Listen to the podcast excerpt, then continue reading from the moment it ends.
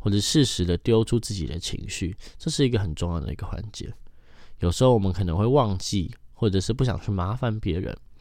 或者是觉得说对方可能不能够理解、不能够同意，所以选择什么都不做。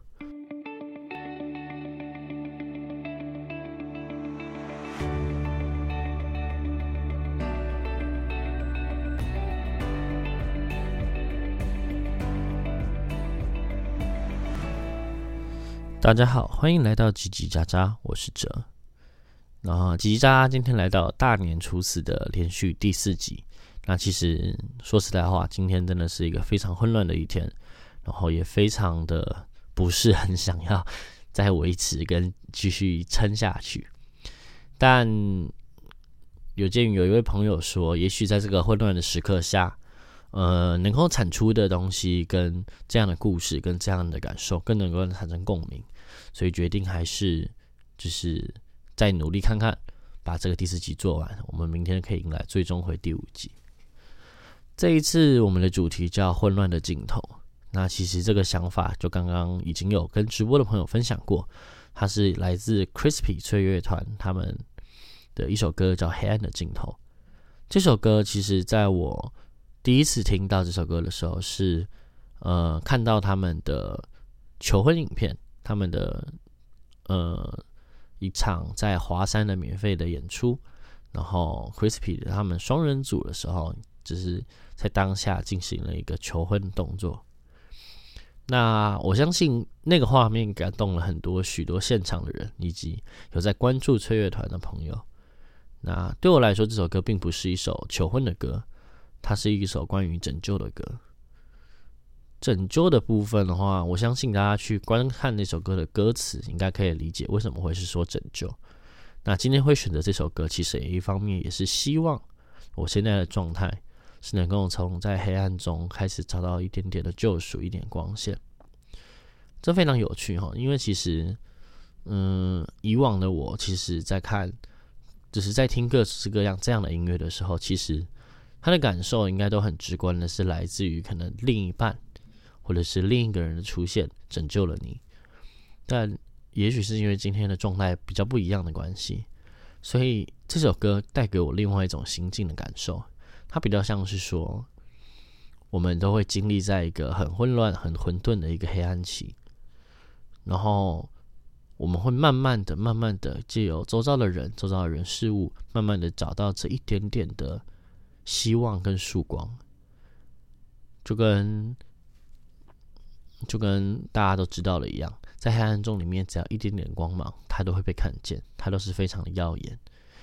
那虽然说我目前还没有看到那束光，但是我希望说，就是我未来有机会可以成为别人的那束光。这可能是一个算是一个很小的心愿，但是对我来说是一个很重大意义。因为，嗯，大家都希望自己是能够被需要、被重视、被看见的。那如果你是在黑暗中的那一束光，或许你可真的可以成为某某个人生命中的救赎。对，那这首歌其实，嗯，我当下看完那个影片的时候，后来在今年的一月八号去的翠月团的专场，其实是非常非常非常的。觉得很感动，跟且，嗯，是嗯，只能用感动形容吗？应该是说，更多的是一种，就是被接纳跟被打开心房的感觉。有时候我们其实，在很混乱或者是很低潮的时候，会选择封闭，或者是逃避，或者是躲避，躲避我们这样的心情，害怕我们被这样的心情给包覆着。所以我们不愿意去面对，不愿意去揭露，然后使得其他人其实也不知道要从何帮助起。然后这样的情况下会变得说，其实你心情一直一直一直都很不好，但是一直都没有人能够看见你，一直没有人可以伸出那双手。我觉得适时的发出求救的信号。或者是适时的提出自己所需要的一切，或者适时的丢出自己的情绪，这是一个很重要的一个环节。有时候我们可能会忘记，或者是不想去麻烦别人，或者是觉得说对方可能不能够理解、不能够同意，所以选择什么都不做。但什么都不做的情况下，你就不知道会发生什么事情了。我们在做所有事情的时候，第一步永远都是最难的。就跟我当初在做这个 podcast 的一样，我其实很早就买好了设备，很早就做好了规划，那也写好了类呃类似于脚本的东西，但是始终没有开始。所以后来也是心一横之后，就决定在那时候的 Facebook 上面直接发了一篇文字，说我这个月一定要做出第一集的 podcast。然后在发出这样的好语之后，结果开始发现自己好像什么都没有准备好，于是就就心一横的决定开始这件事情。那说实话，做 podcast 做到现在，我觉得这件事情影响我最大的就是，嗯，纵使我这个 podcast 算是一个自己做开心，并且没有盈利，也算是呃，周遭都是一些亲朋好友或是一些少很少部分陌生人在听的一个频道。但会一直持续坚持让我做下去，也是因为我发现这种东西有点像是我以前心情不好的时候会在写的日记。那这个故事的话，其实也不会很长，大概分享一下。在国三的时候，那年在准备我们的北北基，就是所谓基测要考高中的考试的时候，其实那个时候，嗯，心情很差。一方面是因为考试压力的关系，一方面也是因为那时候跟国中补习班的。好好的朋友处了一个处于一个冷战的关系，那其实现在回想起来哈，那些都是很过去的事情。对，那我印象很深刻。对于那个时候的我，是一个打击非常非常大的一件事情。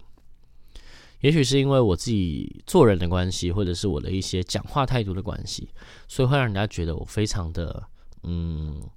让人不好受，然后让人觉得很北烂，让人觉得这样的人很难相处，很不愿意跟我亲近。所以其实我从小到大，到至少到高中离开台北生活以前，我其实并没有什么会再重复交际跟重复相处的朋友，很少，非常的少。然后，那在那个时候国三的时候，我在补习班遇到了那个朋那两个朋友，我以为我们可以三个人可以一直的友好下去，但是就在某一天的时候，关系突然发生了变化。对，然后自此之后，两个人都选择跟我不沟通。不讲话，开始了一种很像是冷战的关系。当然，现在回头看的话，就是那种小朋友的那种吵架。但其实那个时候对我来说是一个非常严重的一件事情，因为毕竟我就是很渴望可以有这样子可以一直联系、保持联络的朋友。但这件事情又突然之间的消失了，然后我就开始很烦恼。然后，但是因为对方冷战，所以我也决定说也冷战回去。然后自始至终，其实到最后一刻，我们都没有和好。就这样迎来了毕业。那在那个过程中，我记得大概在考北北基坚持补习班结束之前的前七十天，那个时候其实我已经在崩溃的边缘，就是我已经不知道怎么办，每天都在以泪洗面，每天都在拿着一个小小的滑盖式手机，在五十个字限制里面的简讯或是便利贴里面打出一种一句句很像是新诗的那种心碎的那种字词，然后我就觉得说。我的世界好像要崩塌了，我的世界好像毁坏了，我不知道我要怎么继续努力下去，不知道怎么样，有什么动力可以继续活下去。对，那个时候对我来说就是这么的严重，所以于是乎后来真的是已经压抑不住我这样子只有五十字五十字的这种心情状态，所以我最后决定了一件事情，就是我拿起了那时候国中最常用的二十六孔活页纸，开始了不断的书写我今天的心情。我从我醒来。有记忆以来，一路开始写，写到我去学校走路的途中发生了什么，看到了什么，同学讲了什么，我感受到了什么，我当下想了什么，全部一字一句照着心情的感觉就把它写下来，就像是在记流水账一样。也不管语句通不通顺，也不管它的文词优不优美，会不会太简单或是太白话，我都不管，我就一直写，一直写，一直写。我在半夜十二点开始写，一路写到凌晨三点。然后我才发现，我已经把一整支全新的笔写到只剩一半的水。我总共写了两张二十六孔活页纸，足足有四面。然后把整整整个二十六孔活页纸写完，记录了一天。从那天开始，我每天都写一篇日记，每天都这样子的写。那很快速的，大概来到了五十天左右的时候。我已经可以把我的日记的心情写在大概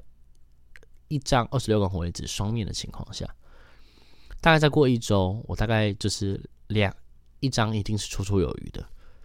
慢慢的、慢慢的，一路写到最后考前，可能前三个礼拜的时候，